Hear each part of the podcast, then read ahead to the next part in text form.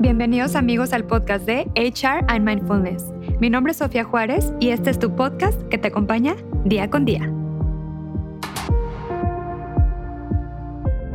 Hola chicos, muy buenas noches. Mi nombre es Sofía Juárez y aquí como siempre en el podcast de HR and Mindfulness. El día de hoy les traemos un invitado súper especial. Él se llama Alfredo García Suárez. Él es terapeuta psicoespiritual y bueno, pues viene aquí a acompañarnos el día de hoy para platicarnos un poquito acerca de qué es el enfoque de terapeuta psicoespiritual. Bienvenido Alfredo, ¿cómo estás? Muchísimas gracias Sofía, gracias por la invitación, un honor estar aquí contigo. No, el honor es mío. Muchísimas gracias por ahora sí que aceptar mi invitación. Platícanos un poquito, este enfoque de, psicoterapeuta espiritual, ¿qué es? Platícanos un poquito. Mira, la terapia psicoespiritual es una mezcla de técnicas de psicología, tales como la psicología gestal, psicoterapia, análisis transaccional, bioenergética, en fin, varias, varias de estas técnicas que aunadas a algunas técnicas de medicina alternativa llevan a una terapia eh, muy rápida en sesiones largas, digamos de tres horas aproximadamente, te llevan a ir al origen del problema más que en centrarnos en lo que la mayoría de las técnicas de medicina alopática o psicología te llevan, que es el síntoma. Entonces, más que en el síntoma, es tratar de llegar al origen. Y una de las herramientas más importantes que tiene esta técnica es la hipnosis regresiva, justamente. Ok, excelente. Oye, qué interesante la hipnosis regresiva. Y platícanos un poquito en qué consiste exactamente la hipnosis regresiva, cuál es eh, la técnica, cómo se maneja esto, por favor. Mira, la hipnosis es un estado que eh, de alguna manera podríamos decir que es un estado natural del ser humano. Son estados en los que regularmente entras tanto de noche como de día, o sea, estando dormido, estos eh, ciclos ultradianos y circadianos que de repente nos hacen, digamos, eh, no darnos cuenta de lo que estamos haciendo de manera consciente. A lo mejor de pronto llegas a tu casa y dices, yo qué hago aquí si yo iba a ir al banco, o que de pronto estás leyendo un libro y los últimos dos párrafos no te acuerdas ni siquiera lo que leíste y te tienes que regresar. Exactamente. Estás en un estado hipnótico de alguna manera que entraste en automático. Básicamente, el estado de hipnosis es entrar en una onda, en una frecuencia cerebral diferente a la que normalmente estamos. Nosotros regularmente nos movemos en estado beta, es el estado de alerta, en donde nuestras frecuencias van de 14 a 30, 32 Hz. Cuando nosotros estamos, entramos a partir de alfa, digamos, en donde ya son de 8 a 12, 14 Hz, o entramos en un estado teta, en donde bajas todavía aún más de 4 a 8 Hz, ya entras en un estado muy profundo no de inconsciencia, sino de hiperconciencia, porque uno de los mitos es creer que cuando tú estás en hipnosis te duermes o pierdes la conciencia. O la gente dice, bueno, es que si me hipnotizan van a poder hacer conmigo lo que se les pegue la gana y no voy a acordarme absolutamente de nada. Y no hay nada más eh, erróneo, digamos, que, que creer esto. Realmente nuestro cuerpo queda en stand-by pero nuestra mente entra en un estado de alerta, en un estado de conciencia tal que puedes acceder a recuerdos que estaban ahí en tu mente, quizá tan antiguos como vientre materno. Entonces, eh, muchos de los problemas que traemos, traumas, complejos, eh, situaciones de rechazo, y esto vienen desde ahí. ¿Cómo se entra a estados de hipnosis? Hay varias técnicas. Una de las técnicas es simplemente técnicas de relajación, de ir llevando a un estado cada vez más profundo de relajación a las personas. Y hay algunas otras técnicas como el eh, Brain Matrix o el Energetic Clearing Process, que es a través de puntos de presión disparas memorias emocionales. Entonces, dependiendo el punto de presión que hagas en diferentes partes del cuerpo, chakras, son los estados, eh, digamos, alterados de conciencia que puedes, a los que puedes llegar. Wow, qué interesante. La verdad es que bueno, con toda esta investigación, como tú comentas, puedes llegar a un estado hasta inclusive de somnolencia, ¿no? O sea, donde el paciente puede recordar cosas que a lo mejor el inconsciente tenía guardadas, ¿correcto? Es correcto. Ok, perfecto. Oye, ¿y este tipo de terapia para qué tipo de paciente se aplica o para qué, por ejemplo, eh, a qué persona le pudiera servir en un momento dado si alguien quisiera probarla? Pues básicamente es para cualquier persona, eh, no nada más para padecimientos emocionales, eh, sino también para, incluso para padecimientos físicos. Porque aquí partimos de la base en que la mayoría de las enfermedades tienen un origen psicoemocional. Entonces, cuando tu cuerpo está hablándote, cuando tu cuerpo está presentando una enfermedad, eh, nosotros tendemos a considerar las enfermedades como algo negativo, como un enemigo a vencer cuando en realidad es un aliado a entender, es entender qué es lo que tu cuerpo te está diciendo a través de esta enfermedad para poder ir al origen psicoemocional, poder liberarlo y que la enfermedad automáticamente se vaya. Entonces, ¿quiénes pueden acudir? Pues bueno, niños, jóvenes, eh, adultos, ancianos, todo mundo con enfermedades emocionales, psicológicas o físicas. Realmente es sumamente amplio el, uso que se le puede dar y los beneficios que se pueden obtener de esta terapia. Excelente. Oye, ¿y más o menos cuánto es la duración de este tipo de terapia? Pues mira, como te decía, las terapias, eh, aunque las sesiones duran aproximadamente tres horas, podríamos decir que la terapia empieza antes, porque en mi caso particular te envío un cuestionario antes de la, de la terapia. Este cuestionario lo llenas lo más a conciencia que puedas y ahí empieza realmente la terapia, porque empiezas a través de las respuestas que estás dando a hacer una introspección en las situaciones que has vivido a lo largo de tu vida, desde las enfermedades que tenías de niña eh, o niño, eh, las enfermedades de tus padres, cuál era la relación entre ellos, la relación en la escuela, con hermanos, etcétera. Entonces ahí empiezas a, digamos, este trabajo de introspección. Cuando yo recibo el cuestionario, lo estudio y para cuando tú llegas a la sesión yo ya tengo una muy buena idea de por dónde va la cosa a través de las respuestas que, que tú me diste. Ok. Y bueno, te digo, la sesión es larga, pero normalmente no pasan de tres o cuatro terapias, tres o cuatro sesiones para alcanzar los resultados que buscamos. Y desde la primera hay resultados extraordinarios. Excelente, qué padre. No, pues la verdad suena muy interesante ese tipo de terapia. Y bueno, a comparación, por ejemplo, de todas las demás, como cognitivo-conductual, como psicoanálisis, ¿no? Digo, de repente tenemos por ahí también la breve sistémica. Esa terapia, por ejemplo, ¿en qué se diferencia? Platícanos un poquito. Bueno, eh, tiene, digamos, un poquito incluye a las otras técnicas sin embargo, por ejemplo, hay técnicas que son eh, muy lentas, como el psicoanálisis, porque como es por libre asociación y la gente va platicando y van de a poquito en poquito y son terapias de 40, 50 minutos, digo, yo tengo pacientes que han estado 20 años en, terapia y realmente no han resuelto gran cosa porque están semana tras semana eh, o cada 15 días y están yendo y terminan por, eh, ¿cómo podría decirte? En vez de buscar una solución, terminan como con una muleta. Entonces ya no toman decisiones porque ya es, tengo que preguntarle a mi terapeuta, tengo que preguntarle a mi psicólogo, tengo que eh, buscar cuál es la respuesta y entonces tu tarea, tu vida, la vive alguien más por ti. No tomas responsabilidad de que tienes que hacer una tarea y que tienes tú que generar los cambios desde dentro. Y la otra es, eh, otra de las diferencias es que muchas de estas técnicas se basan como te decía en un principio, en el síntoma. Entonces tú dices, eh, bueno, yo estoy deprimido porque me divorcié, porque estoy viviendo un duelo, porque cualquiera de estas circunstancias. Y entonces se enfocan en ese último evento, en tratar de explicarlo y vivir ese duelo, cuando en realidad la mayoría de estos eventos vienen desde etapas muy tempranas de la vida en donde, por ejemplo, la depresión, para poder llegar a una depresión apática, en el último evento, que sería la gota que derramó el vaso, se inició desde una etapa muy temprana, en donde tú intentas hacer algo para ser aprobado, para ser eh, admirado, para ser eh, querido, y entonces te echan para atrás, porque no es legal, porque es inmoral, porque se encuentra las reglas de la casa, de la escuela, lo que sea, y regresas a cabo de onda. Intentas otra cosa y vas para atrás y regresas pues triste. Otra cosa y regresas para atrás y regresas enojado. Y así hasta que en una de esos intentos, en el último intento, regresas en lo que se conoce como una depresión apática, porque ya no quieres abrir las cortinas, no quieres levantarte de la cama, estás totalmente abatido. Pero esa es realmente la gota que derramó el vaso, no es lo que hay que tratar. Lo que hay que tratar es todos los eventos que hubo a lo largo de tu vida y te digo, desde etapas tan tempranas como vientre materno.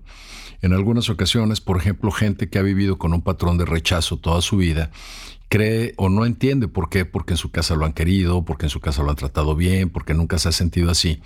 Y cuando regresas eh, a través de la hipnosis, por ejemplo, a vientre materno, te das cuenta que a lo mejor eh, la niña esta escucha que el papá quería un varón. Y entonces, eh, a lo mejor de broma, le decía al doctor, y si no es varón, lo regreso, si no es varón, no pago. Entonces la niña dice, me van a rechazar, no me van a querer. O el niño. Entonces, eh, hay muchas situaciones que se pueden presentar desde etapas tan tempranas. Eh, a lo mejor puede ser porque pues ya no esperaban otro niño, porque fue el chiripazo, porque fue el pilón. Exactamente. y bueno, esos son algunos ejemplos, ¿no? Claro, claro. Oye, y platícame un poquito de las vidas pasadas. Digo, em, ¿cómo afecta esto en nuestro estado emocional? Platícame un poquito acerca de esto. Bueno, aquí habría que partir justamente de, digamos, del origen del nombre de esta terapia. Es eh, la nombre psicoespiritual porque justamente no hay una concepción de una salud total si no entendemos que no somos seres físicos, nada más. Eh, el cuerpo físico, digamos, es una parte pequeña de lo que verdaderamente somos. Nosotros somos seres con muchísimo más, digamos, energía, muchísimo más conciencia que lo que simplemente vemos en el espejo. Lo que nosotros vemos en el espejo no es sino una manifestación pequeña de esta energía, de este ser, de esta alma que nosotros somos. Cuando nosotros, digamos, eh, usando este principio filosófico de René Descartes, este francés que hace más de 400 años decía, primero pienso y luego existo. Justamente lo que hablaba era de física cuántica. Él lo que hablaba es que atrás de todo, atrás del átomo, atrás de protones, neutrones, neutrinos, y cuando llegas atrás del quarks, atrás del quantum, no hay nada. Es información, no hay energía, no hay materia. Y esto se va convirtiendo en materia o se va convirtiendo en energía, de acuerdo a un pensamiento que hay detrás, de acuerdo a una inteligencia que hay detrás de todo esto. Entonces, basándonos en, en este principio, podemos entender que si nosotros, antes de existir en un cuerpo físico, ya éramos, entonces, ¿por qué escogemos un cuerpo físico? ¿Por qué escogemos esta familia, esta nacionalidad o todas estas características? Entonces, ahí nos damos cuenta que hay experiencias anteriores que tenemos que aprender, todo lo que dejamos pendiente, todas las materias que, que no pudimos aprobar. Entonces, regresamos a una existencia, digamos, utilizando un vehículo nuevo para poder cubrir lo que dejamos pendiente en otras. Totalmente. No, qué interesante, la verdad. Me encanta este enfoque. Muy bien. Oye, y bueno, pues ya para terminar, platicamos un poquito, ¿cómo sabemos nosotros que estamos con un, un, buen terapeuta? O sea, ¿cuáles serían como los indicadores o, por ejemplo, los puntos claves para podernos dar cuenta de que estamos con alguien que, o sea, que realmente nos está funcionando, ¿verdad? Bueno, lo primero yo creo que es entender que el terapeuta no puede emitir ningún juicio. Nosotros, eh, si vamos con un terapeuta y el terapeuta empieza a decirnos que nosotros estamos bien y el otro está mal, o que los otros están bien y nosotros mal, ya, ya empezamos mal, porque nosotros debemos de entender que, digo, una de las eh, formulitas de la teoría conductivista de la psicología te dice que C igual a M más C en donde C es conducta, M medios, estímulos. Entonces nosotros toda conducta es dada de acuerdo al medio en el que te desenvuelves y los estímulos que recibes. Entonces, si bien puede ser que algo que haces no es moral, no es ético, no es aceptable, no es justificable, sí puedes entender cuál es el origen. Entonces no hay un juicio. No hay de tú estás bien y tu esposo está mal, porque de alguna manera todas las relaciones debemos de entender que no son personales. Tú buscas, por ejemplo, a través de tus parejas, resolver situaciones que a lo mejor querías enseñarles, lecciones que querías darle a tus padres. Y a través de tus hijos regularmente buscas rescatar a tu niño interior, más que rescatar a los hijos. Entonces, cuando tú entiendes esto y entiendes que no es personal, tienes que entender que un terapeuta que empieza a tomarlo o a darle un enfoque de personal ya va mal.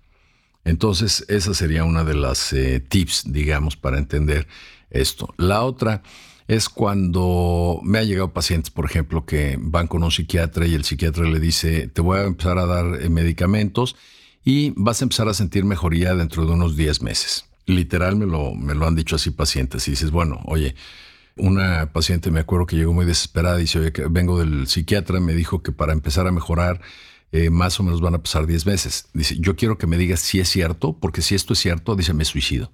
Yo no puedo aguantar 10 meses con estos ataques de pánico, con este sentimiento de que me muero, de que estoy inhabilitada para llevar una vida normal. No puedo, ¿no? Entonces dices, pues totalmente inadecuado el comentario. Qué fuerte, ¿no? La verdad, sí. Claro. sí.